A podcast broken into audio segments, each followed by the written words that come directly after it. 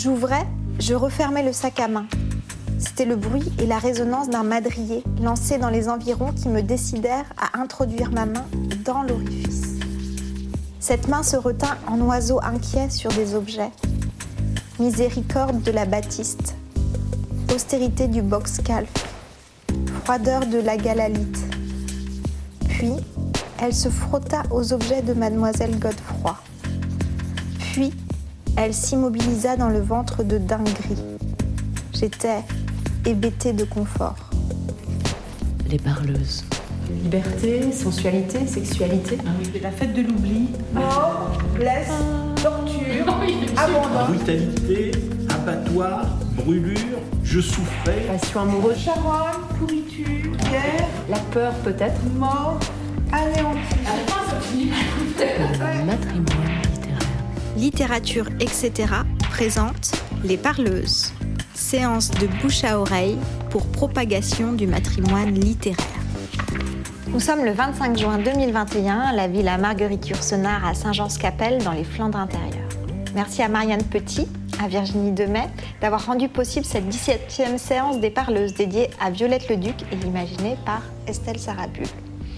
La première fois que j'invite Estelle Sarabul dans le cadre de l'association littérature, etc., c'est pour son superbe roman Là où les chiens aboient par la queue, publié chez Liana Lévy. Depuis, j'ai aussi lu chez l'école des loisirs Les fantômes d'Issa et j'ai hâte de lire Les étoiles les plus filantes qui paraît à la rentrée. Le 9 octobre 2019, nous devons rencontrer des lecteurs, des lectrices dans un collège à Saint-Paul-sur-Ternoise et dans une bibliothèque à Auxy-le-Château. Mais c'est encore tôt le matin et l'hôtel où nous devons dormir est fermé. Comme il pleut des cordes à Saint-Paul-sur-Ternoise, nous nous réfugions alors dans un bistrot tabac, celui le plus proche de l'hôtel. Le son de la radio est à fond et le sachet de thé Lipton à plus de 3 euros. Pour réchauffer l'ambiance, je raconte à Estelle Sarabul les parleuses. En retour, comme prolongeant la conversation qu'on avait déjà eue dans la voiture sur Pau de Dorothy Allison, elle me parle de son amour pour les textes de Violette Leduc, notamment l'un d'entre eux qui a été censuré et qui s'intitule, à juste titre si j'ose dire, La main dans le sac. Un an plus tard, c'est Marianne Petit que je retrouve en terrasse sur la Grand Place à Lille. Elle m'annonce qu'Estelle Sarabul fera partie des résidentes de la villa en 2021. Je saute sur l'occasion pour lui parler des parleuses, du binôme Estelle Sarabul, Violette Leduc, et nous voici aujourd'hui rassemblés grâce à toutes ces discussions. Nous venons de traverser un atelier d'écriture, un atelier de lecture par arpentage. Estelle Sarabul, je t'invite à agrandir le cercle en partageant avec nous ta lecture de l'œuvre de Violette Leduc. Merci Aurélie et merci à vous d'être là. Alors cette euh, présentation ou cette discussion autour de Violette Leduc, je l'ai intitulée La bâtarde victorieuse. Donc on va voir pourquoi euh, au cours de, la le- lecture.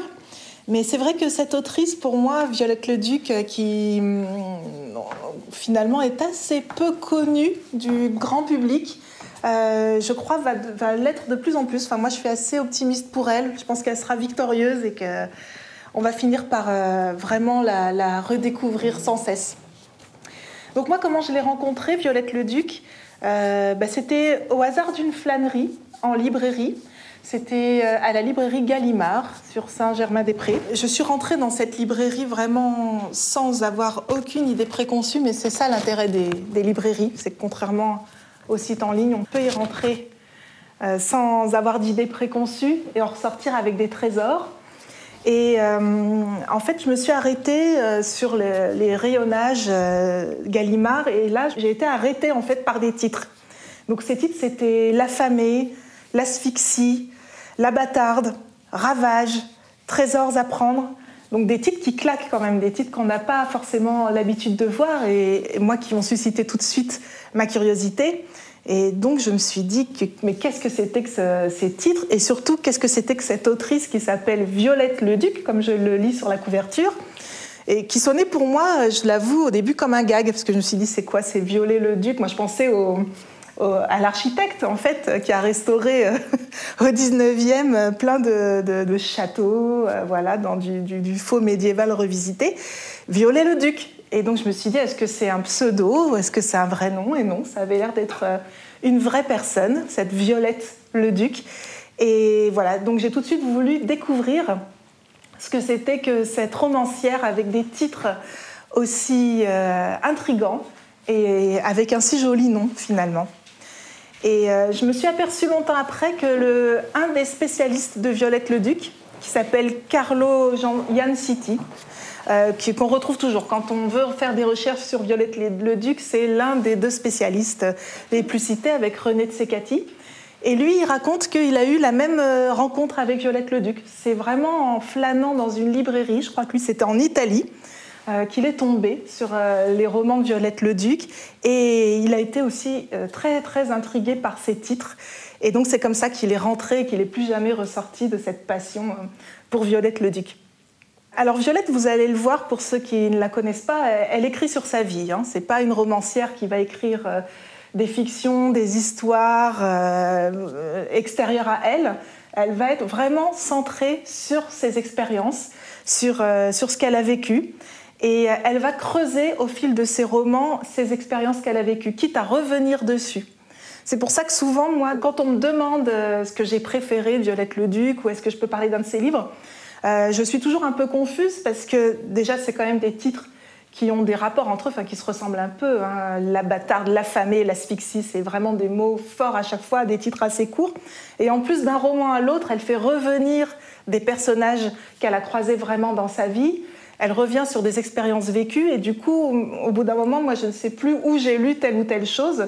Mais en revanche, ce qui est sûr, c'est que les, les passages, j'ai des passages entiers qui me restent en tête et, qui continue, moi, à me, nourrir et à m'habiter, même si je ne sais plus dans quel livre euh, d'elle je les ai lus exactement. Donc elle a écrit un peu plus d'une dizaine de, romans euh, en l'espace de, 20 ans. Donc elle commence en 1946 avec L'Asphyxie et son dernier roman euh, sera édité par Simone de Beauvoir après la mort de Violette le Duc en 1973. Et puis il y a un petit inédit qui a été publié en 2014 euh, qui s'appelle La main dans le sac. Donc euh, voilà, on peut dire que son actualité littéraire et ses publications courent de 1946 à 2014, mais elle, elle, a vraiment écrit euh, jusque dans les années 70, au tout début des années 70, puisqu'elle elle va mourir en 1972. Alors René de Secati, qui est l'autre grand spécialiste de Violette le Duc, je l'ai entendu dire il n'y a pas longtemps qu'elle a finalement une écriture caribéenne. Autant vous dire que ça m'a tout de suite, moi aussi, interloqué, mais peut-être que s'il l'avait dit, si, je l'avais entendu ça il y a 20 ans, quand je connaissais pas Violette le Duc, je me serais dit, tiens donc, euh, quel rapport Mais finalement, je vois très bien ce qu'il dit. Parce que comme je vais essayer de vous le montrer, Violette le Duc, en fait, euh, n'écrit pas dans l'abstraction. Elle est toujours dans le très concret, dans l'observation des animaux, des plantes, des êtres vivants autour d'elle. Et c'est vrai que finalement, euh, on peut rapprocher ça effectivement euh, de certains grands auteurs euh, de la littérature caribéenne. Je pense à Patrick Chamoiseau. On peut même aller jusqu'à Gabriel Garcia Marquez, qui pour moi fait partie des auteurs caribéens et qui, écrit beaucoup aussi sur la nature, sur les relations entre les gens. et effectivement, on, retrouve beaucoup ça chez Violette Le Duc. Elle a une écriture très très sensuelle qui parle vraiment du concret des choses. Donc euh, je suis d'accord avec René de Secati là-dessus. Une des autres choses aussi qui m'a fait euh, aimer Violette le Duc, c'est peut-être le Nord, puisque là je viens de parler du côté caribéen, mais moi ma maman vient du Nord, donc j'ai cette euh, partie en moi aussi. Et elle, elle est née à Arras, c'est vraiment une fille du Nord, et elle le raconte très bien dans toute une partie de ses romans. Donc ça m'intéresse beaucoup aussi, je me sens en proximité avec ce qu'elle raconte sur, sur le Nord de la France. Elle est très attachée à sa grand-mère qui s'appelle Fidéline, dont on va reparler.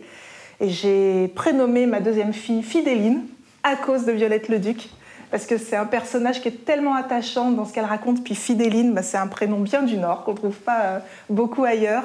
Donc euh, bah, ça m'a fait plaisir euh, quand j'ai eu ma deuxième fille de, de, lui donner ce prénom en hommage à Violette le Duc. C'est un peu pour vous dire un peu comment moi je l'ai rencontrée, comment je l'ai abordée. Et maintenant, on va rentrer un petit peu dans la vie de cette Violette le Duc. Donc, comme je vous l'ai dit, elle est née en 1907 à Arras. Violette, c'est son deuxième prénom. Son premier prénom, c'est Thérèse, encore une fois, comme beaucoup de gens du Nord. Et euh, elle meurt en Provence en 1972. Donc en fait, ici, on est à la villa Yourcenar et finalement, ben, naît en 1903, donc elles n'ont que 4 ans d'écart. Euh, dans le nord aussi de la France. Et euh, finalement, elles n'ont pas vécu très loin l'une de l'autre pendant longtemps. Donc Marguerite Yourcenar a fait elle aussi un, petit passage à Arras. Elle va vivre à Bruxelles, elle va vivre un petit peu ici sur les Monts Noirs. Et dans Trésor à prendre, que j'ai eu le plaisir de lire pendant ma résidence ici, pas Trésor à prendre, pardon, Souvenir pieux, mais je l'ai noté, voilà, dans Souvenir pieux. Elle parle des pauvres dentelières de Bayeul. Eh bien, ces dentelières, ça pourrait être la tante et la grand-mère de Violette, puisqu'elles étaient respectivement passementières et brodeuses, euh, pas loin d'ici. Et ce que Violette raconte de la vie très difficile de sa tante, de sa grand-mère et aussi de sa mère, qui sont des femmes qui ont dû travailler très jeunes, euh, qui sont issues de classes sociales très très très défavorisées, qui ont été assez maltraitées par leurs hommes respectifs, bah, c'est exactement un peu ce que décrit de loin Marguerite Yourcenar, qui elle se trouve de l'autre côté de la barrière sociale, puisque Marguerite Yourcenar, c'est des familles très très bourgeoises. Mais voilà, s'il y a un lien qu'on peut faire entre les deux, c'est qu'elles vivaient chacune d'un côté de la barrière sociale au même endroit.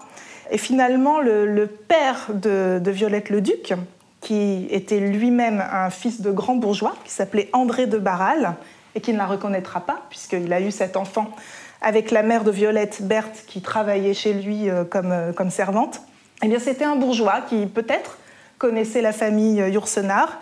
Et en tout cas, comme le cite la mère de Violette dans L'Asphyxie, un des, un des romans qui revient sur l'enfance de Violette, la mère dit qu'il donnait son linge à blanchir à Londres. Et ça, pour la mère de Violette le Duc, c'est quand même une preuve de, voilà, de quelqu'un qui a un statut social admirable. Il donne son linge à blanchir à Londres. Et donc toute sa vie, elle, va raconter ça à sa fille. S'il y a une des choses qu'elle raconte sur son père à sa fille, c'est ça. Donc ça marque bien sûr évidemment Violette le Duc qui va tout au long de sa vie être très consciente du jeu social, des barrières sociales, elle qui n'a pas été reconnue par son père qu'elle a croisé hein, de temps en temps, puisque Parfois, à Arras, ils se croisaient dans la rue, mais elle n'est jamais rentrée chez son père, dont elle voyait la grande maison très très bourgeoise.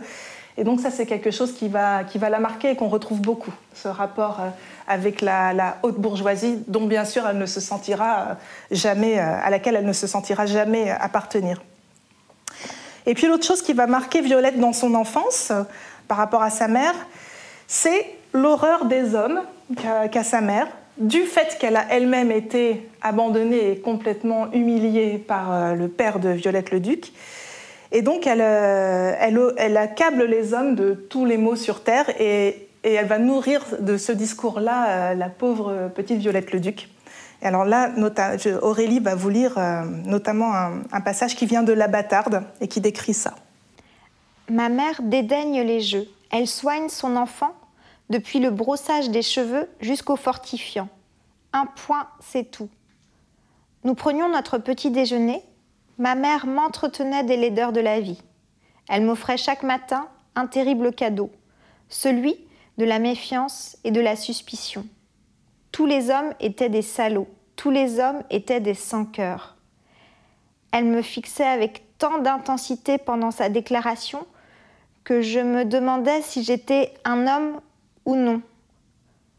Pas un ne rachetait l'autre. Abuser de vous, voilà leur but. Je devais le comprendre et ne pas l'oublier. Des cochons, tous des cochons. Voilà, donc ça c'est la façon dont, euh, euh, voilà, c'est l'ambiance dans laquelle Violette va être euh, éduquée, sachant que sa mère va aussi beaucoup reporter sur Violette cette humiliation et cette colère de ne pas avoir été reconnue euh, par le, père. Et dans ce que vient de lire Aurélie, il y a une phrase qui est très importante. C'est quand elle dit Elle me fixait avec tant d'intensité pendant sa déclaration que je me demandais si j'étais un homme ou non. Et là, elle nous donne une des clés aussi de son œuvre, Violette, Violette le Duc, parce qu'elle va beaucoup, beaucoup jouer sur cette incertitude des sexes et sur cette espèce de travestissement ou de, le fait d'être au milieu, d'être ni un homme ni une femme ou d'être les deux, de se sentir homme quand on est une femme ou au contraire de se sentir femme quand on est un homme, ça c'est quelque chose qui traverse aussi toute sa littérature et donc c'est vraiment important de garder ça en tête. Et je cite quelque chose aussi qu'elle dit dans Trésor à prendre en parlant de sa grand-mère, qu'elle aimait beaucoup, cette Fidéline. Elle dit Ma grand-mère a été mon petit Jésus. Mon petit Jésus. Donc c'est très fort ce qu'elle dit là parce que à la fois on sent tout ce que, toute l'adoration que petite fille elle a pu porter à cette grand-mère. C'est comme une figure christique religieuse. Mais à la fois donc cette grand-mère elle ne l'assimile pas à la Vierge ou à une figure féminine. Elle l'assimile au petit Jésus. Et donc voilà, ça c'est aussi une des marques fortes qu'on va retrouver, qui ce pourquoi elle me passionne, Violette Leduc, c'est que avec elle en fait on est déjà bien avant l'heure dans toutes les réflexions sur le genre qu'on peut avoir aujourd'hui. Et c'est quelque chose qu'elle va vraiment explorer, pas du tout en en faisant une revendication ou une théorie euh, des sexes, mais simplement ça va nourrir sa poésie, sa littérature. Et chez Violette Leduc, les êtres humains sont des êtres humains avant d'être des hommes ou des femmes. Et elle, ce qui va l'intéresser, c'est ça, c'est de, retrouver des sensibilités à travers les êtres humains. Donc elle va faire ses études à Louvciennes et puis à Douai, où elle va être renvoyée à cause de sa liaison avec une élève, avec une élève. Donc là encore, donc elle, tombe amoureuse de cette jeune fille, comme plus tard elle va tomber aussi amoureuse d'hommes, mais c'est pas le sexe importe peu dans cette histoire. Et ensuite, elle va travailler dans l'édition, où elle va rencontrer Maurice Sachs, sur lequel on reviendra, qui a été très important pour, euh, pour son entrée dans l'écriture. Elle va travailler aussi pour le cinéma. Elle côtoie des scénaristes euh, de l'époque, c'est-à-dire on est dans les années 30 là. Donc Jean Orange, Jacques Prévert, des grands grands noms du cinéma de l'époque. Elle lit les auteurs des temps modernes, euh, Jean Genet, Richard Wright, l'écrivaine et militante Colette Audry. Cette revue Les temps modernes va être aussi la première à publier ses textes à partir de 1945. Et tout euh, cet environnement intellectuel, on le retrouve aussi dans toute son œuvre. Elle va rencontrer euh, Jean Genet, euh, elle va dîner avec Cocteau, elle va même écrire chez Cocteau, elle va rencontrer bien sûr Simone de Beauvoir, Sartre, tous les grands noms de l'époque, ainsi que des grands scénaristes. Elle va elle-même donc travailler à des scénarios. Et en fait, lire Violette le Duc, c'est aussi avoir un panorama de la vie intellectuelle et artistique de l'après-guerre. Donc c'est intéressant aussi pour ça, Violette Leduc.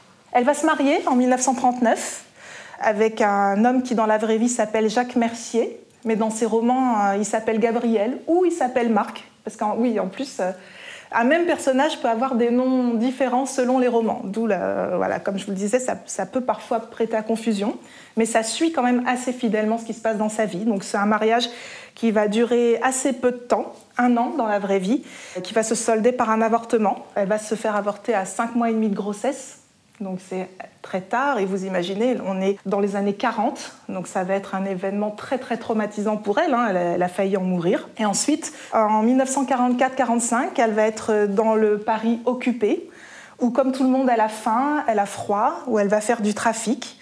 Euh, elle va par exemple ramener beaucoup de beurre, de viande de la campagne pour le vendre au marché noir euh, à Paris. Elle va se faire arrêter. Euh, dans, ces conditions. Mais c'est ce qui va lui permettre aussi de survivre à un moment où elle gagne peu d'argent. Donc elle, va tout le temps faire des allers-retours entre la campagne et Paris à vélo, en transportant des sacs de, de saucisses, de viande très très lourds. En Normandie, elle se fait arrêter par la police. Elle va devoir livrer le nom des fermiers avec qui elle trafiquait. Donc tout ça, elle ne le cache pas du tout hein. dans ses romans. Euh, elle est euh, assez honnête sur ce qui se passe dans sa vie. Et alors bien sûr, elle a, enfin bien sûr, elle pourrait ne pas avoir de remords, mais elle en a. Mais voilà, elle décrit comment ça se passe. Que voilà, au bout d'une nuit euh, à la police, terrorisée, bah, elle, livre le nom des fermiers avec qui elle travaille. Elle s'en veut d'avoir été neutre pendant la guerre, c'est-à-dire de ne pas avoir eu le courage de, voilà, de rentrer en résistance, mais en même temps, bah, voilà, elle n'a aucune forfanterie Peut-être contrairement à d'autres, elle ne va pas s'inventer des histoires d'héroïsme après la guerre, elle dit ce qu'il en est. Et euh, ça va jusqu'au fait, par exemple, de s'en vouloir de n'avoir pas pu défendre Gérard, un garçon de 13 ans qui revient aussi par moments dans ses romans et qui va mourir en déportation. Donc euh, on va avoir un extrait de ça. Dans, dans La folie en tête, elle en parle. À Paris, je m'épuise pour du mimétisme et de l'anonymat. Je cachais la chemise orange sur mes genoux je la couvrais avec mon manteau de lapin. Je buvais mon chocolat. Gérard, ce gosse de 13 ans à qui je lisais des paragraphes. Gérard a été déporté. Gérard est mort. Les paragraphes sont dans la chemise orange. Paris, puisque je te supporte, laisse-moi mes pansements. J'ai mes morts à sortir, à rentrer. Gérard me complimentait avec ses yeux. Je n'ai pas levé mon doigt pour lui, je n'ai pas levé mon doigt contre lui. J'étais neutre, c'est mon signe de croix. Mourir, c'est être sage puisque c'est s'arrêter. Je ne veux pas m'arrêter de trafiquer, je ne veux pas de mon père paresseux, je ne veux pas de ma mère quand elle me reproche de ressembler à mon père. La solution? Travailler si je veux me mettre au monde. Alors quand elle dit travailler si je veux me mettre au monde, c'est travailler l'écriture, hein, puisque c'est bah là en, un paragraphe, elle nous résume tous les grands conflits euh, de sa vie, sa mère, son père, euh, son courage ou son manque de courage, sa culpabilité. La chemise orange dont elle parle dans ce paragraphe, bah, c'est la chemise qui, à l'intérieur duquel elle a mis un de ses premiers manuscrits. Donc c'est vraiment à travers l'écriture qu'elle va essayer de, sauver sa peau et de s'extraire un petit peu de toutes ces difficultés.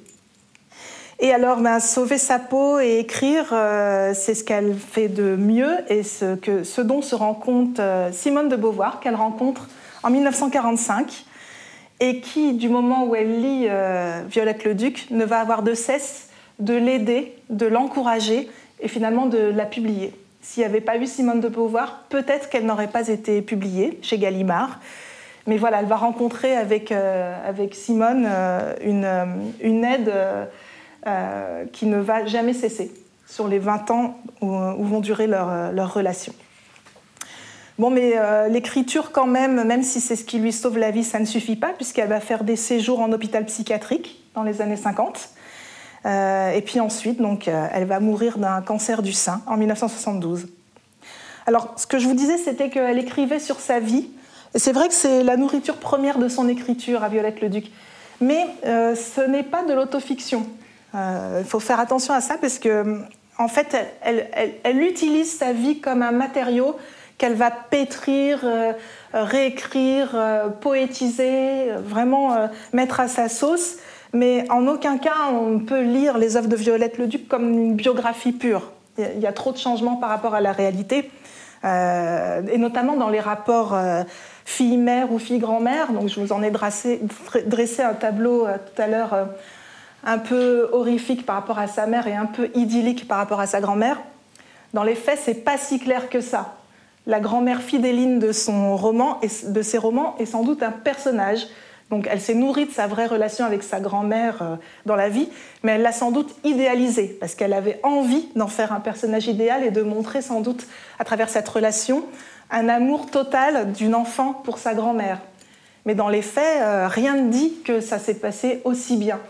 De même que dans les faits, rien ne dit non plus que euh, les relations avec sa mère ont été une horreur totale, voilà, du début à la fin. Sans doute que c'était beaucoup plus nuancé. D'ailleurs, sa mère est restée proche d'elle euh, jusqu'à la fin de, sa vie. Elle a survécu euh, à la mort de. Elle a vécu un peu plus longtemps que sa fille. Donc elles sont restées très proches.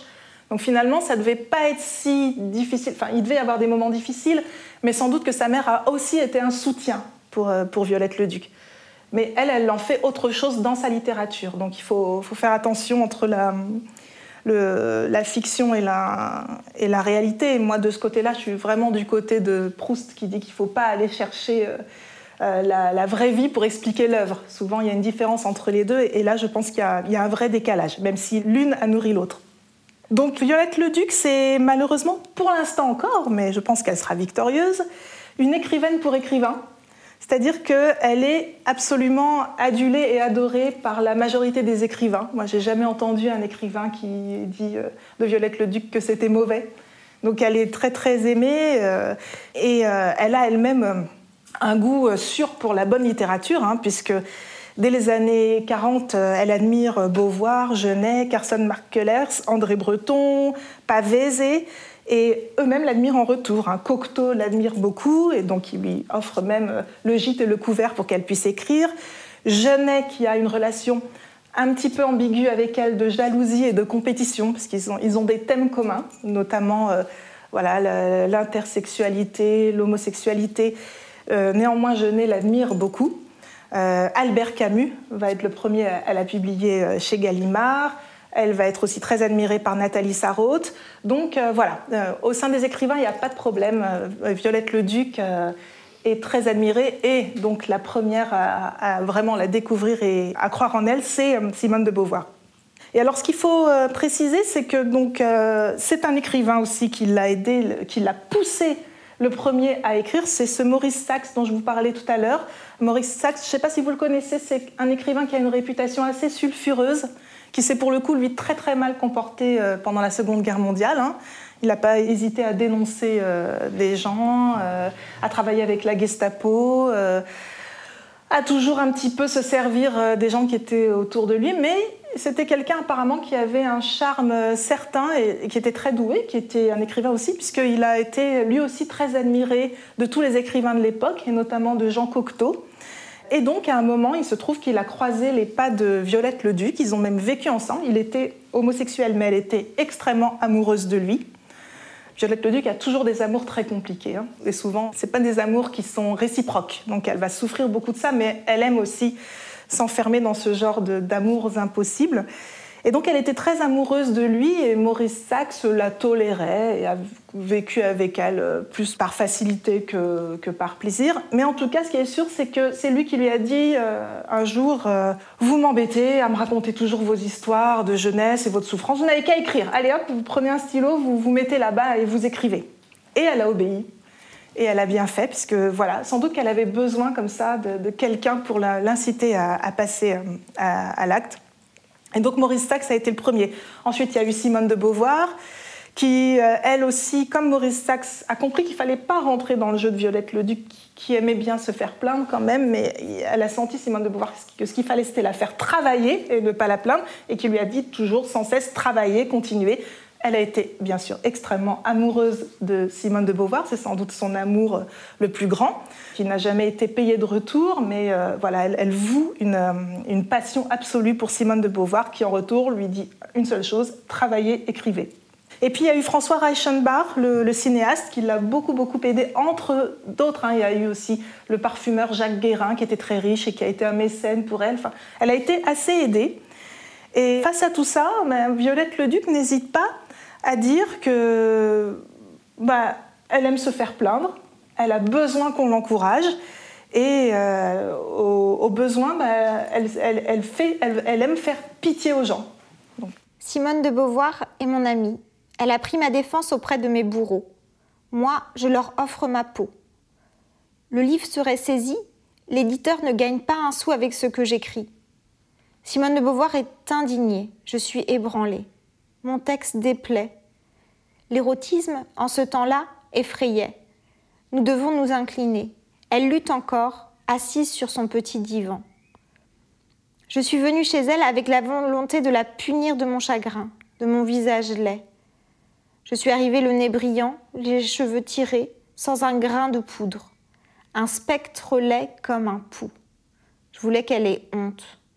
Voit-elle mon visage défiguré par les pleurs et les cris? Elle me plaint je veux qu'on la plaigne d'avoir un monstre à côté d'elle. Oui, parce qu'en plus donc de se sentir mal aimée, alors c'est vrai que là dans ce qu'elle dit, il y a des choses vraies, c'est que un, elle va être censurée par Gallimard, on va y revenir, donc ça, ça, va l'affecter beaucoup. Et deux, au départ, ces livres ne se vendent pas. Ça va il, va, il va se passer à peu près 15 ans avant que Violette Leduc devienne une auteure euh, reconnue. Et donc, pendant ces 15 ans, c'est Simone de Beauvoir qui la soutient. Mais euh, il est vrai aussi qu'elle veut faire pitié et que, donc, comme je vous le disais, elle aime bien mettre en scène euh, cette pauvreté et ses malheurs. Et euh, elle parle parfois de ses lamentations devant autrui comme de l'onanisme. Ça, elle le dit dans La bâtarde. Donc il y a vraiment quand même un jeu presque masochiste. Et en même temps, bah, elle est assez égoïste, puisque, par exemple, à propos de Cocteau, qui l'a soutenu et qui vient de mourir, bah, qu'est-ce qu'elle fait quand elle apprend qu'il meurt? Elle se dépêche d'aller vendre chez un libraire des billets qu'il lui a écrits. Et elle commente en disant euh, Certains êtres, morts ou vivants, vous dicteront toujours de l'ingratitude et de la cruauté. Donc voilà, elle n'hésite pas à dire qu'elle est ingrate, mais je pense que quand elle dit ça, elle pense à elle aussi, parce qu'elle a l'impression qu'on est toujours très cruel avec elle. Bon, elle se trouve aussi très laide, hein, c'est pour ça qu'elle parle de monstre dans, dans l'extrait qu'on vient d'entendre. Mais à côté de ça, elle sait que sa prose a de la valeur et elle sait qu'elle est une écrivaine de génie. Ça, je crois qu'elle n'en doute pas et qu'elle elle, elle se désespère que ces livres ne se vendent pas parce qu'elle sait que ce sont des livres qui ont de la valeur. Et elle dit d'ailleurs, à propos de Ravage, qui va être euh, très censuré et qui ne marche pas, hein, c'est vrai au départ, elle dit donc Ravage serait mon livre préféré de Violette le Duc si j'étais un de ses rares lecteurs. C'est dur, c'est précis, c'est raréfié, c'est complexe. Il n'y a pas une courbette. Voilà ce que j'ose dire de mon livre. Donc voilà ce qu'elle dit de sa propre prose. Et c'est vrai, elle est, toujours droit dans ses bottes, dans, dans ce qu'elle écrit, Violette le Duc. Pas avec les gens, mais au moins elle est toujours très très honnête. Et finalement, bah, la gloire tardive va arriver avec La Bâtarde, qui a été préfacée par Simone de Beauvoir, ce qui a beaucoup aidé euh, à enfin diffuser le livre auprès du grand public. Et à partir de ce moment-là, mais on est déjà dans les années 60, hein, elle va mener une vie assez mondaine et assez sereine. Ça va, les dernières années de sa vie sont plutôt euh, euh, sereines et apaisées, puisqu'elle va connaître un vrai succès public. Alors maintenant, je voudrais rentrer dans le style de Violette le Duc. Donc, comme je vous l'ai dit, elle a écrit une dizaine de romans qui sont tous pleins de métaphores et de lyrisme. Alors, elle a des phrases saccadées, assez courtes, euh, c'est son style, hein, avec beaucoup euh, de suites de questions, beaucoup de phrases nominales sans verbe qui servent à décrire les choses. Par exemple, euh, quand elle se promène dans la campagne, elle va dire Mes bottes dans les feuilles mortes, avec l'âme noire et le satin, brassage du bord de mer. Voilà, il n'y a pas de verbe, il n'y a pas d'action, mais ça décrit un petit peu voilà, comment elle se sent quand elle marche dans les feuilles mortes. Ou elle va dire Mes gestes, des étrangers. La lumière, une fouilleuse. Voilà, sans plus. Donc ça se rapproche parfois du, haïku, donc ces, formes euh, de poésie japonaise très très courtes. Il peut y avoir des tournures étranges. Par exemple, elle va dire à un moment Il ennuie l'éternité. Voilà, pour dire que le temps est long, euh, que tout ça pèse beaucoup. Euh, et puis, elle a des, phrases vraiment très très poétiques. par exemple, dans La chasse à l'amour. Longue pluie d'octobre, pluie interminable, messe des pauvres, triste vêpre, pauvre corbillard sous le brouillard givrant, le crêpe et la boue, cérémonie des gouttes d'eau dans les tonneaux, chapelet funèbre venu du ciel, je me confonds avec vous. Longues heures de malheur, tombées en pleurs de mes yeux éteints, j'ai beaucoup de peine, je ne meurs pas. Régularité des pluies d'hiver, il pleuvait, je pleure avec régularité. Mes larmes à terre, mes feuilles tombées, pleurer est un devoir, le mien. Je pleure, je pleure. L'âme Gillette n'est pas entrée dans mon poignet. Pleurons sur pauvre Violette. Qui pleurerait pour elle? Donc on est encore euh, en plein apitoiement euh, sur soi, mais c'est magnifique. C'est les états d'âme dans lesquels elle est. Elle, tombait vraiment dans des phases comme ça très très dépressives. L'âme Gillette, donc là c'est la lame de rasoir, hein, puisque plusieurs fois elle évoque son propre suicide. Et en même temps, elle aime bien avoir des phrases provocantes. Par exemple, elle va dire dans La chasse à l'amour, le style, c'est de l'encens sur un cadavre. Le style, c'est de l'encens sur un cadavre. Donc, on peut y comprendre ce qu'on veut, mais euh, voilà, c'est une phrase très, très dure. Et puis surtout, moi, ce que je trouve génial, c'est qu'elle a des phrases très, très percutantes. Euh, je prends par exemple en exemple L'asphyxie, donc qui est le roman qui, qui, raconte son enfance, justement, dans le nord de la France, à Arras. La première phrase du roman, donc ça parle des relations avec sa mère. Hein. La première phrase du roman, c'est Ma mère ne m'a jamais donné la main. Donc ça commence. Donc déjà, pour moi, c'est une entrée dans un roman assez fort. Et la dernière phrase du roman, c'est C'était une mère irréprochable. Voilà. entre la première et la dernière phrase, c'est la relation euh, terrifiante qu'elle a avec sa mère. Et je, je précise bien sa mère de fiction. C'est pas forcément la relation qu'elle avait vraiment euh, avec sa mère, mais voilà, ça résume quand même en deux phrases, la première et la dernière. Voilà, on a à peu près euh, l'état ambigu de, leur relation. Ah ben, là, j'ai encore un exemple euh, où, en très peu de mots, elle décrit cette relation avec sa mère. Elle dit Elle me fixait. C'était bleu et dur. C'était bleu et dur. Elle parle évidemment du regard de sa mère, mais voyez, elle l'objective. C'est comme une chose qui la regarde, bleue et dure. C'est la façon dont sa mère la regarde. Alors il lui arrive aussi de jouer avec des allitérations. J'en ai trouvé une, euh, mais il doit y en avoir plein d'autres. En relisant, dans L'affamée, elle va dire, il y a une phrase comme ça qui passe, c'est Un amant avare sera ravi. Je me suis même demandé à un moment si c'était pas un palindrome, un truc qui peut se lire dans le sens, mais non. Mais enfin voilà, c'est une belle allitération. Un amant avare sera ravi. Euh, quelque chose de très marquant aussi dans son style, et moi qui m'avait étonnée, c'est qu'elle s'adresse aux objets. Elle parle aux objets et aux plantes aussi, euh, comme si c'était des personnes douées de, raison. Et donc là, par exemple, elle s'adresse aux paillettes d'un escalier de métro. Vous savez, les petites paillettes de mica qui brillent dans le revêtement du sol dans un escalier de métro. Elle dit Toi, écrire Oh là là, parlons-en chuchotèrent dans mes yeux les paillettes d'un escalier de métro. Et ensuite, le dialogue avec les paillettes continue, parce que euh, voilà, elle a décidé qu'elle allait écrire, mais même les paillettes mettent en doute son don pour l'écriture et elle a l'impression que voilà, elle se moque d'elle. Dans la chasse à l'amour, elle va parler à une feuille de cellophane, elle va lui poser des questions. Euh, elle dit qu'elle se délecte de ce mot, qu'elle trouve que c'est un mot qui serait approprié pour une fleur. Ensuite, elle parle à son oreiller, qu'elle promet de mouiller à nouveau de ses larmes. Dans La folie en tête, elle parle d'un arbre en disant C'est un arbre hautain qu'il observe de toutes ses feuilles. Qu'il observe de toutes ses feuilles. Donc les feuilles deviennent des yeux qui observent euh, de façon hautaine euh, cette pauvre violette.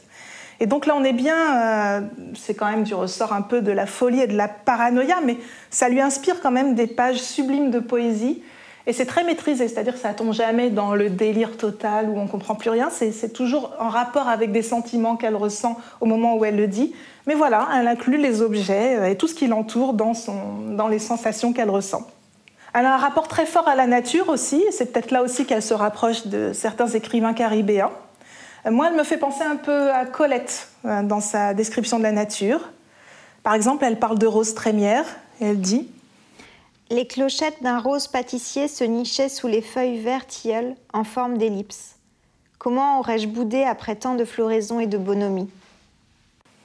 Voilà, donc elle attribue aux clochettes euh, des floraisons, c'est normal, c'est des fleurs, mais elle leur attribue aussi de la bonhomie, c'est-à-dire que voilà, c'est des fleurs qui sont plutôt de bonne composition, euh, qui, euh, qui, ont bon caractère, qui sont de bonne humeur, et à tel point qu'elle-même se dit mais comment est-ce que je peux bouder alors que j'ai à côté de moi des êtres qui sont de tout à fait de bonne humeur, donc elle peut se sentir même coupable des sentiments qu'elle éprouve par rapport à des fleurs.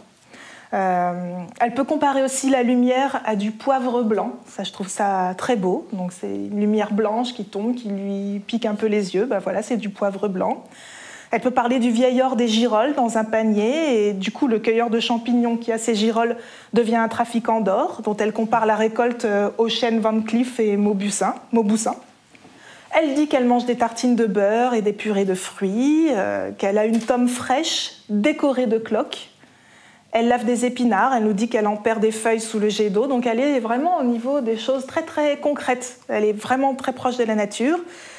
Puis ensuite, elle voit un arbre et elle dit euh, Un sycomore respirait à plein poumon dans le jardin. Donc moi j'aime beaucoup voilà, ce rapport qu'elle a aux, choses, euh, la description qu'elle en fait. Puis il y a beaucoup d'érotisme aussi dans les corps, mais aussi dans la nature, à tel point qu'à un moment elle dit qu'elle a envie de frotter son pubis contre la fourrure d'une branche de chaton. Vous savez, les chatons, c'est les petits bourgeons très doux. Là. Donc voilà, il y a toujours beaucoup de sensualité, ça va jusqu'à l'érotisme. Euh, et puis, ce qui me marque beaucoup aussi chez elle, c'est le rythme de ses phrases. Donc, comme je l'ai dit, elle, fait des phrases plutôt courtes, elliptiques, et on est souvent plongé au milieu d'une action sans préavis. C'est des scènes d'action brèves. Peut-être que ça lui vient de son passé de scénariste ou du fait qu'elle a vu beaucoup de films, mais en tout cas, elle sait décrire l'action de façon très directe, au passé simple, avec des ellipses très efficaces. On va vous en donner un exemple. Là, on va parler d'une mésaventure qui lui est arrivée. Elle se fait agresser par un homme et elle manque de peu de se faire violer. Heureusement, ça ne se produit pas. Hein. Je vous le dis, je vous rassure tout de suite, elle arrive euh, à se sortir de cette situation. Mais donc, on s'y attend pas. Hein. Elle est en train de marcher dans la campagne et tout d'un coup, il y a cette scène qui arrive. Donc, ça commence par l'homme qui parle, qui lui dit Vous venez travailler dans le champ avec moi? Son petit œil fixe. Non, il faut que je m'en aille, je m'en vais. Son petit œil fixe, sa bouche tordue. Il a sauté du talus sur la route. Son petit œil fixe, sa maigreur de dégénéré. Laissez-moi partir, laissez-moi, je vous en supplie. Il n'y a pas eu de commencement dans cette lutte. Je marche sur mon anorak, je piétine ma sacoche. Je vous en supplie, j'ai peur, j'ai peur. Nous luttons au milieu de la route. Je lui répondais par politesse, Hier, sur cette route, un vieux monsieur se promenait avec un abbé qui lui donnait le bras. C'est une route passante. Le petit garçon viendra. Lâchez-moi, j'embrasserai votre main. Lâchez-moi, j'ai peur. Je me suis dégagée. J'ai pris sa main qui avait lancé trois pommes de terre dans le sac sur la brouette. C'est un dégénéré, il est maigre. Qu'est-ce que je fais à Ars? Qu'est-ce que je vais devenir? Toujours son petit œil fixe, toujours. Il s'est dégagé, il s'est baissé, il a mis son bras entre mes jambes en bandage de force. Je t'aurais, je t'aurais. Au secours Je hurle. Pourtant, ma voix, mon appel, le pays intérieur dans lequel j'appelle au secours sont dérisoires. Je suis un puits, mais un puits de clarté pendant que j'appelle. Je. Il me fait reculer, et je le fais reculer, je chancelle. Je vous en supplie, je viendrai ce soir quand il fera noir. Nous nous retrouverons, je serai gentille. Ne me faites pas peur, vous me rendez malade, au secours Il m'a fait tomber dans un fossé. J'ai enlevé son bras entre mes jambes, je me suis relevée, mais il a remis le même bras. Il m'a fait entrer dans le pré de luzerne en face du champ de pommes de terre. Je t'aurais, je t'aurais. Son petit œil fixe. Laissez-moi, vous me rendez malade. Je vais vous donner de l'argent. Je vous en donnerai. Non, non. Il m'a jeté dans la luzerne. Au secours, au secours. Il se frotte à ma robe. Je me défends, mais je faiblis. Je vous donnerai 5000 francs. Je vous les donnerai. Laissez-moi me lever. Je t'aurais, je t'aurais. J'ai 5000 francs, je vais vous les donner. Au secours, au secours. Je vous en supplie, je ne vous ai rien fait de mal. Je lutte de plus en plus faiblement parce que j'ai peur. Parce que j'ai peur qu'il devienne de plus en plus méchant. Il ne me fait pas lâcher ma main, ma serrure entre mes jambes. Je t'aurais, je t'aurais. Il m'a prise à la gorge. Déjà, il serre. Je ne lutte plus. Je ne crie plus au secours. Il se frotte à ma robe. Il desserre, il serre, il desserre. Levez-vous, on vient. Me dit-il. Il y a eu un miracle physiologique. On vient, levez-vous. Dit-il. Il écoute l'éjaculation qu'il confond avec la frousse, avec la venue de l'ennemi. Donc là, il y a quelqu'un qui est arrivé et qui, du coup, euh, a stoppé les choses. Mais vous voyez, c'est pour vous montrer un peu le style très, très rapide euh, et saccadé qu'elle peut avoir quand elle euh, décrit des actions. Alors que dans d'autres passages, elle est très lyrique, au contraire, et elle, elle, elle s'attarde sur les descriptions. Alors, elle a pu changer de, style. dans l'asphyxie, c'est un style plus clair. C'est ça, son enfance, hein, l'asphyxie. C'est ce qui commence par Ma mère ne m'a jamais donné la main. C'est un style beaucoup plus clair et facile à suivre euh, et simple que dans L'affamée. L'affamée, c'est euh, le roman de sa passion dévorante pour Simone de Beauvoir. Et alors là, ça tourne à, un déluge de mots. Euh, presque sans répit. Il y a des pages qui sont hallucinatoires dans, dans L'affamée où elle décrit tout ce qu'elle ressent pour Simone de Beauvoir et elle peut se mettre à délirer à partir d'un petit geste, d'un petit sourire de Simone de Beauvoir, d'un rien. Et là, ça, voilà, c'est un déluge de pages. Donc, euh, si vous ne connaissez pas Violette le Duc, je vous conseille de commencer par euh, l'asphyxie, qui est le, plus clair. Il y a aussi la finesse psychologique qui est très importante, puisque ces dialogues sont souvent magnifiques, avec une clairvoyance sur elle-même dont je vous ai déjà parlé. Elle n'hésite pas à montrer qu'elle est égoïste, euh, qu'elle peut essayer d'attirer la pitié sur elle. Mais du coup, ça nous attendrit, ça peut même faire rire. Et elle a un vrai talent pour des petits détails justes et rapides. Par exemple, quand elle admire Beauvoir au au café de Flore, bah, elle, va, elle est dans son admiration, mais ça n'empêche pas de voir tout ce qui se passe autour et de décrire un peu l'ambiance. Par exemple, elle dit Le garçon apporta une fine, j'allumai une cigarette, un lévrier sous une table leva les yeux, c'était une promesse indéfinissable. Voilà, on a même le geste du chien, d'un chien, sous une table. Ou alors, quand on lui vole son sac à main, plein d'argent, dans un camion, pour décrire sa détresse, elle va dire on vient de me voler jusqu'à la saleté sous mes ongles. Et ça, je trouve ça très fort, parce que c'est pour nous décrire qu'on lui a volé quand même ce, ce qui, l'a fait vivre, hein, ce à quoi elle tient le plus. Ben voilà, on lui a volé jusqu'à la saleté sous ses ongles. Et toujours, elle va nous dire combien elle se trouve laide, combien certains hommes le lui disent, combien elle a peur de la vieillesse, le contraste avec la douceur de sa grand-mère, qui se révèle dans des souvenirs précis, très précis, par exemple, elle va nous dire que l'hiver, quand elle s'endormait petite sur une toile cirée dans la cuisine, sur la, nappe, sa grand-mère, qui, avait, qui venait de sortir un chausson aux pommes du four et l'avait posé sur la toile cirée, va déplacer sa tête alors qu'elle dort pour la poser à l'endroit où elle a mis juste avant le chausson aux pommes, là où c'est tiède sur la table. Donc ça, c'est des, détails minuscules, mais c'est pour montrer la tendresse qu'avait pour elle sa grand-mère, en contraste avec, euh, avec sa mère d'ailleurs. Donc souvent, elle peut exagérer dans l'admiration baroque, euh, quand elle laisse, comme je vous l'ai dit, totalement aller sa plume sur Simone de Beauvoir. Et ce qui est très étrange, c'est que c'est Simone de Beauvoir elle-même qui est là pour l'arrêter, pour l'épurer un peu. Et je me dis, ça doit être étrange quand même pour une écrivaine comme Simone de Beauvoir de lire un texte qui ne parle que d'elle et de l'amour que quelqu'un ressent pour elle, et puis de lire ce texte en ayant quand même un regard d'éditrice et de, lectrice, et de dire très froidement à, Violette, bon, bah là il faut un petit peu épurer, là ça va, mais essayer d'être plus concise. Enfin, voilà, elle travaille sur un texte qui parle, c'est des odes à Beauvoir ce texte tout simplement, et à Genet aussi.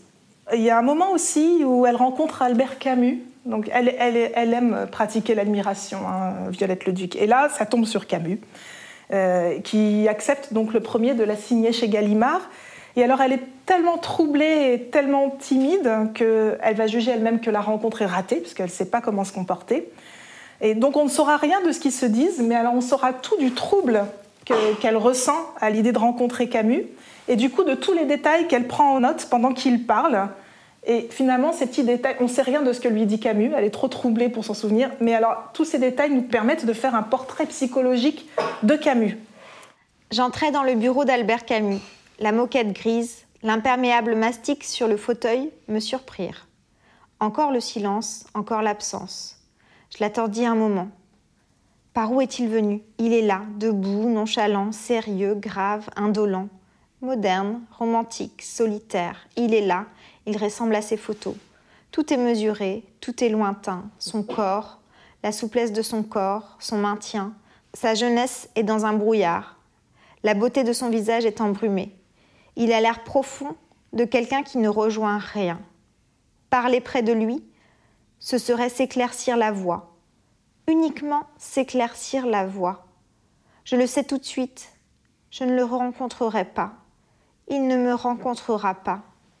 C'est définitif, c'est éphémère. C'est de l'impalpable, sa présence. C'est une silhouette d'aventurier distingué. Ma présence aussi est impalpable depuis qu'il est arrivé. Je me jetterai volontiers sur lui puisque je ne peux pas l'atteindre. Il murmure distinctement, c'est harmonieux, c'est monotone. Je l'écoute, il parle. C'est de ma part et de la sienne une politesse abstraite. Il était assis, il se lève, fraîcheur verte, buée verte, tulle vert de plantes vertes. Un patio dans un bureau, prestance d'effacer, le bel imperméable sur le fauteuil et le double d'un homme las. Pourquoi ce rideau de spleen entre nous? Séduction d'un être fuyant, visage en foulard, visage attirant. Vous ne pouvez pas le retenir, la chute d'une caresse. Où est la main? Je l'eusse pris pour le héros d'Armance, même s'il avait été un chef de rayon au bon marché. Voilà, donc c'est l'admiration totale euh, et presque fantasmée qu'elle a pour quelqu'un qui est vraiment en face d'elle, mais bon, c'est la présence réelle importe finalement moins que ce qu'elle en retire comme sensation pour sa propre écriture. Là, on voit qu'elle parle notamment à un moment du bel imperméable de, Camus, qui lui permet de, faire des conjectures sur l'état psychologique de Camus. Euh, ça aussi, c'est quelque chose qui est important chez elle, hum, tout ce qui est vêtements. Elle est très attachée d'ailleurs, euh, peut-être à cause de son sens de l'observation, à tout ce qui, euh, tout ce qui porte sur les vêtements. Elle va parler par exemple pour elle de son bon vieux gant de laine reprisé, de son odorant manteau de lapin, de sa petite veste en sky bleu qui l'avantage. Elle va parler d'un tableau en notant le bonnet de fourrure de Van Gogh, le chapeau de Rembrandt. Elle décrit les costumes des travestis qu'elle va voir en spectacle avec des amis. Elle tricote au point de jersey, elle met des jupes droites prises uniques, elle se teint les jambes au brou de noir et garde les bas pour les grandes occasions. Elle se vernit les ongles, elle pose du rimel bleu marine sur ses cils, donc elle, est très coquette tout en se trouvant très laide. Euh, il faut savoir qu'elle a écrit des articles de mode dans Paris Soir pendant la guerre. C'était aussi un de ses moyens de, gagner un peu d'argent. Euh, et elle cite beaucoup de marques dans ses romans, des chaussures André aux gitanes, en passant par la crème de jour Elisabeth Arden, dont elle partage l'usage avec Genet, qui se mettait apparemment la même crème le café Le Gall, le Decoville. Alors moi j'ai dû chercher ce que c'était qu'un Decoville. C'était des machines qui creusaient les trous du, métro euh, à Paris. Et hum, ça existe encore d'ailleurs. Le dentifrice Colgate, le Formica, l'enduit à chandelier, ça va seul. C'était le nom de, l'enduit. Les madeleines de Commercy, que vous connaissez peut-être euh, plus ici. Euh, voilà, donc elle est à la fois précieuse et très concise, à la fois surréaliste et soucieuse de détails réalistes. Et en fait, à travers tout ça, Violette Leduc n'appartient à aucune école littéraire, tout en ayant côtoyé des tenants de toutes les écoles des années 45 à 65, hein, de Genet à Sarraute, donc le nouveau roman, en passant par Sartre, et tout en ayant été publiée dans les temps modernes. Elle, elle appartient à aucun courant, elle, fait, mélange un peu tout. C'est peut-être pour ça aussi qu'elle est moins identifiée que les auteurs du nouveau roman ou que Jean Genet. Le surréalisme, on pourrait la rattacher d'un certain côté à Lautréamont, par exemple, qui utilise beaucoup les objets, qui fait vivre aux objets des vies un peu surréalistes. Mais Lautréamont, euh, c'était encore un poète qui se réclamait d'une certaine école, l'école surréaliste justement ou breton plus tard. Alors qu'elle ne se réclame pas de, tout ça. C'est juste sa façon d'écrire. Et c'est ce qui fait son, génie. Mais ce qui fait aussi qu'elle bah, n'a pas pu être classée, euh, casée dans une case. Et du coup, bah, elle est moins connue que, tous ces grands noms. Alors maintenant, je vais en venir aux thèmes qui sont chers à Violette Leduc, mais on en a déjà beaucoup parlé. Donc, le thème qui pour moi est le plus important, c'est donc cet amour non genré.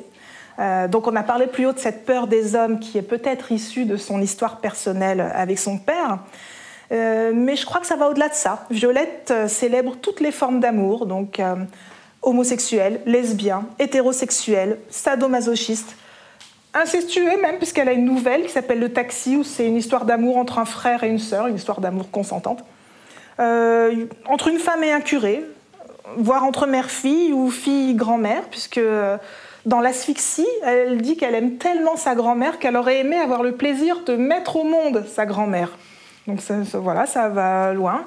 Euh, là encore, elle n'a pas de théorie, mais elle est plutôt dans une espèce de pansexualité qui s'étend aussi aux objets. On a vu que tout à l'heure euh, qu'elle avait de la, sensualité euh, avec les chatons, de, les, bourgeons.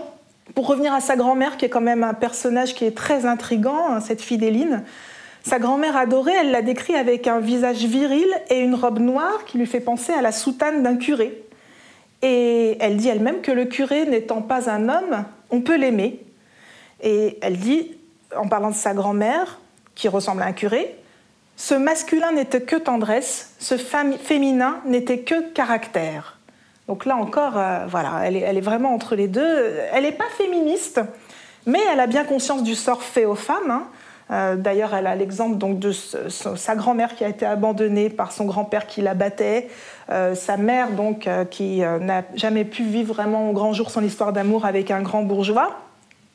En tant que femme de lettres elle-même, elle va souffrir du, machisme ambiant. Hein, sa relation avec Cocteau ou avec Genet le, montre bien. Puis elle va subir une censure euh, très très forte parce qu'elle décrit notamment dans Thérèse et Isabelle des amours lesbiennes. Ça, euh, autant Genet va pouvoir faire passer beaucoup de choses sur des amours homosexuels, autant à la même période, dans la même maison d'édition, Violette Leduc va être beaucoup plus durement traitée. Et donc, euh, en fait, elle dit qu'elle se sent à égalité uniquement en compagnie des homosexuels, parce que avec elle, la relation n'est ni maternelle, ni amoureuse, ni supérieure, ni inférieure. Et du coup, elle se tourne vers ces gens-là. C'est pour ça qu'elle va être folle d'amour pour Maurice Sachs, qui est donc homosexuel. Ensuite, pour Jacques Guérin, qui va être son mécène, mais qui est homosexuel.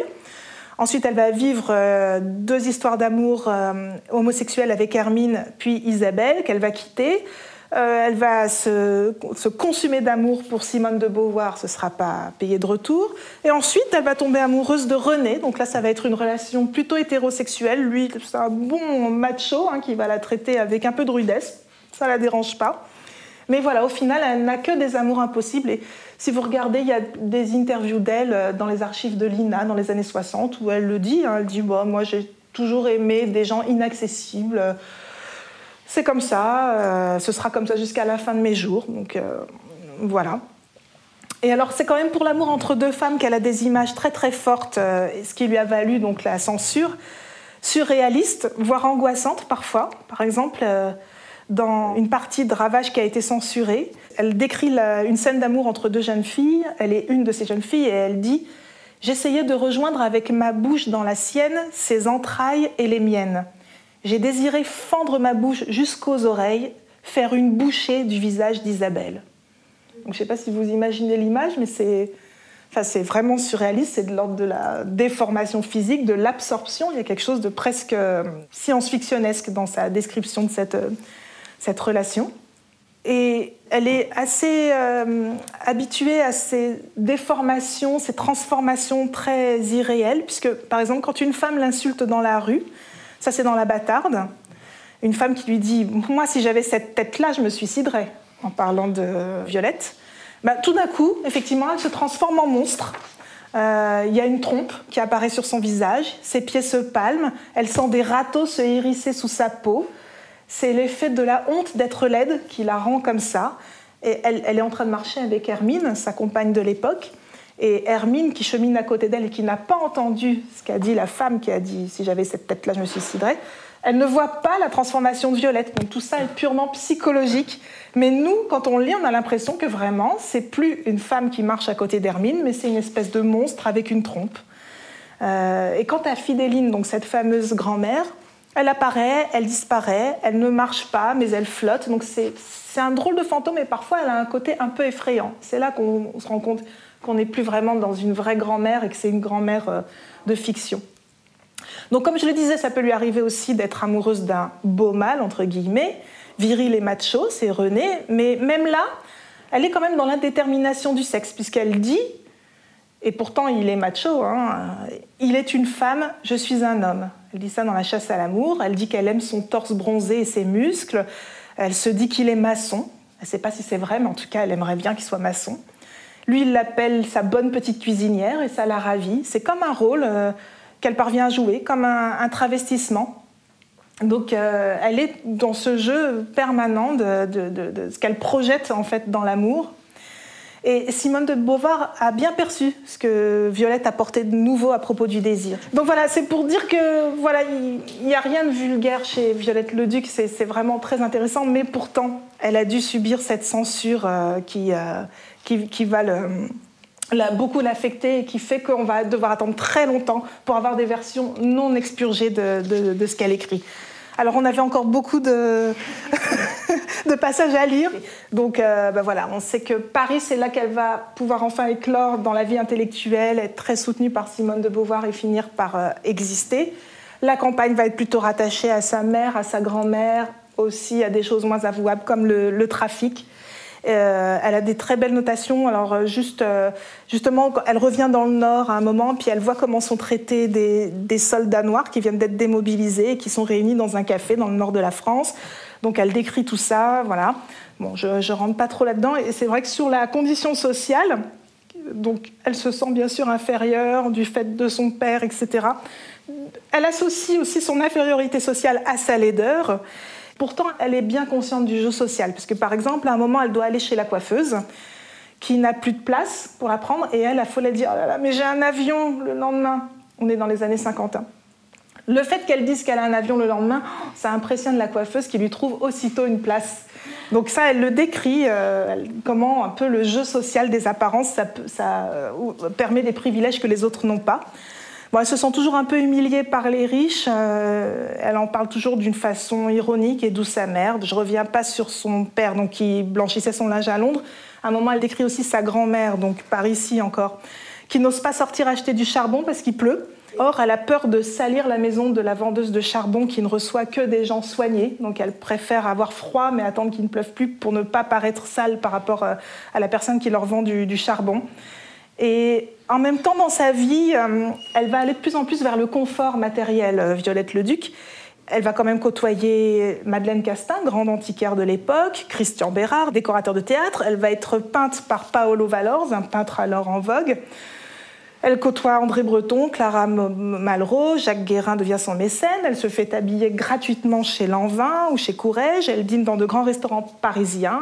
Elle écrit chez Cocteau. Euh, et Dominique Rollin, l'écrivaine, dit qu'elle fascinait par son allure et son corps gracile. Parce que si elle avait un visage qui peut paraître ingrat, en revanche, elle était d'une silhouette très longiligne et elle portait très bien la haute couture. Et donc, elle s'en privait pas elle se promenait dans Paris dans des tenues qu'on jugerait parfois excentriques parce que quand elle faisait une séance photo, ben, on lui offrait la, tenue et puis elle la gardait. Elle était très fière de se promener. Sur les archives INA vous verrez, elle a une perruque. On voit bien que c'est une perruque, mais voilà, c'est son style. Voilà, donc il y a toujours cette ambiguïté entre la conscience de son, rang social et puis ce qu'elle aime dégager en société. Euh, la censure, ben, on en a beaucoup parlé, donc juste pour vous dire quand même que ça, ça a été quelque chose de très dur pour elle. C'est pour ça, c'est ce qui déclenche notamment son passage en hôpital psychiatrique. Alors, ça suffit pas à expliquer tout, mais le fait qu'elle est censurée, ça la plonge euh, dans une dépression très forte dont elle va sortir grâce à Simone de Beauvoir, encore une fois.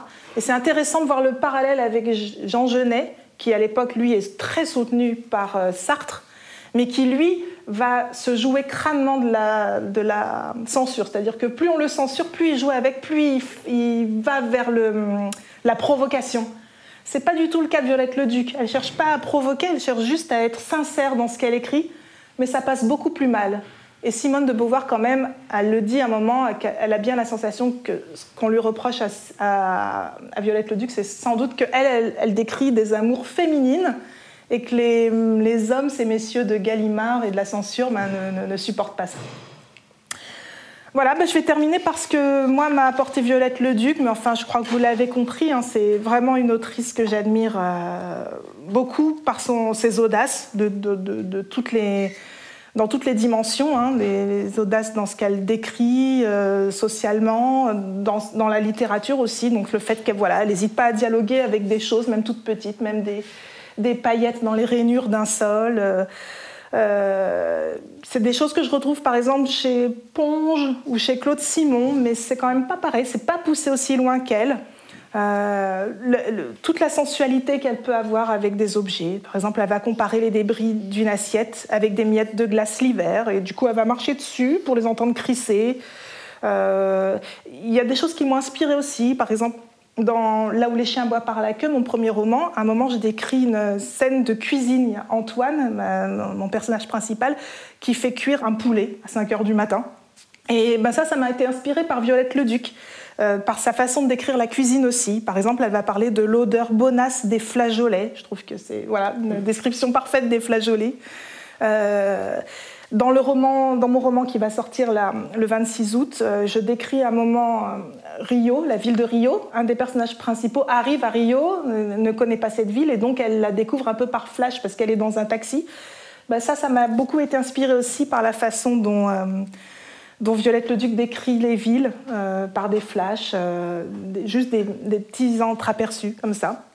Euh, je pourrais dire aussi qu'Antoine, dans Là où les chiens euh, trafiquent, elle aussi, hein, euh, elle fait du trafic, bah, ça m'a été inspiré aussi par les activités de Violette Leduc pendant l'occupation. Voilà, elle est d'une sincérité totale, c'est ce qui me plaît beaucoup aussi sur elle. Bon, elle est très laide, donc elle aime beaucoup qu'on qu'on la flatte, et elle dit « Une laide donne dans la gentillesse comme un taureau dans du rouge ».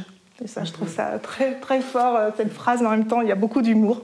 Donc elle est dans la force vitale et voilà, bien qu'elle n'ait pas eu la reconnaissance que je pense elle méritait, je crois qu'elle va continuer sa route.